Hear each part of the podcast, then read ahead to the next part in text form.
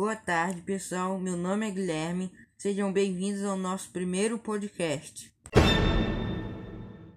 Vamos falar um pouco de fronteiras brasileiras e suas deficiências. Alguns problemas como narcotráfico, extração ilegal de madeira e tráfico de armas, entre outros, são alguns dos desafios enfrentados pela Polícia Federal, pelas Forças Armadas e pelo IBAMA nas fronteiras brasileiras da Amazônia. O Brasil tem 15.791 quilômetros de fronteiras terrestres, sendo 12 mil só na região amazônica, o equivalente em metros quadrados ao estado da Amazonas. Foram listados 12 problemas enfrentados pela região, entre eles os garimpos, todos clandestinos, o tráfico de armas, os conflitos fundiários, os movimentos indígenas, problemas políticos e o terrorismo nos países vizinhos.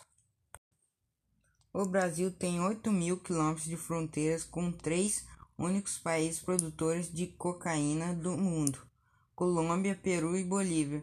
Os plantios de coca são realizados na cabeceira dos rios que entram na Amazônia brasileira. Para superar tal desafio foi concebido o Sistema Integrado de Monitoramento de Fronteiras, SISFRON.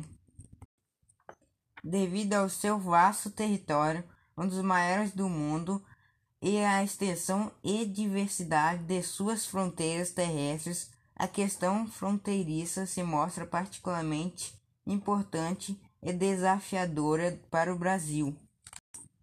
A importância de se enfrentar tais problemas, inclusive por meio da cooperação com os países vizinhos, tem chamado a atenção de diversas autoridades do país, incluindo Procuradoria-Geral da República e o Ministério da Justiça e Segurança Pública.